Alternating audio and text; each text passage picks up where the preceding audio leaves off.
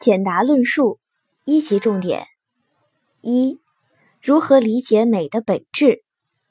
如何理解艺术的本质？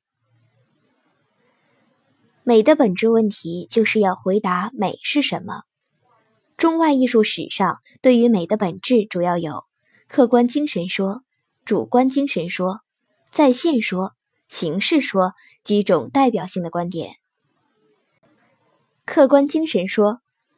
柏拉图是欧洲美学史上最早探讨美的问题的哲学家，提出理事说。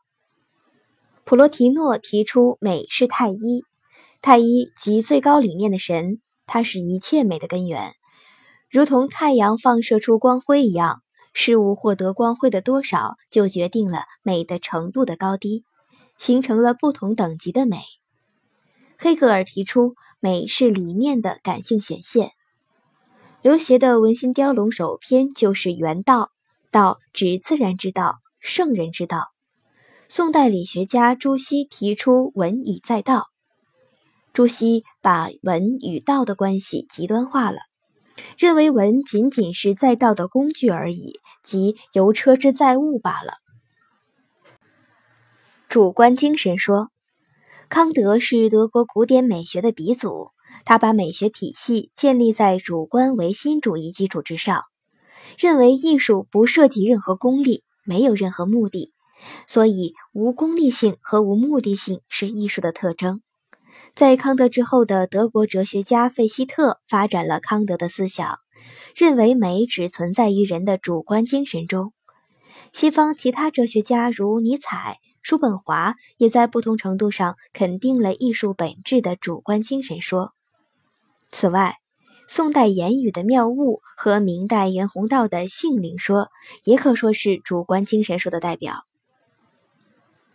在线说，德谟克利特认为，从蜘蛛我们学会了织布和缝补，从燕子学会了造房子，从天鹅和黄莺等歌唱的鸟学会了唱歌。亚里士多德提出，艺术模仿的是行动中的人。达芬奇提出镜子说，认为自然是造型艺术的源泉。车尔尼雪夫斯基提出美是生活。姚醉在叙画品中提倡新诗造化。张藻主张绘画外诗造化，中得心源。金浩在笔法记中主张度物象而取其真。石涛在《苦瓜和尚画语录·山川》中写道：“搜尽奇峰打草稿。”形式说，早在公元前六世纪，古希腊毕达哥拉斯学派就用数与节奏的和谐的原则考察音乐、建筑、雕刻等艺术，发现了黄金分割的比例。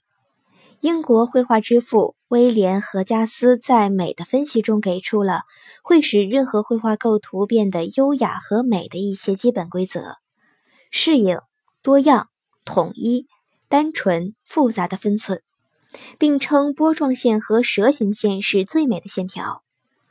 二十世纪英国形式主义美学家克莱夫贝尔在《艺术》一书提出，艺术是有意味的形式。俄国形式主义认为，文学研究的真正对象是作品的形式价值。安格尔是新古典主义美术大师，他认为艺术的根本在于形式，形式，形式，一切决定于形式。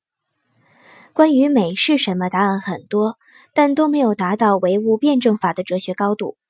马克思的1844年《经济学哲学手稿》出版，为人们继续探寻美的本质开拓了新的视野。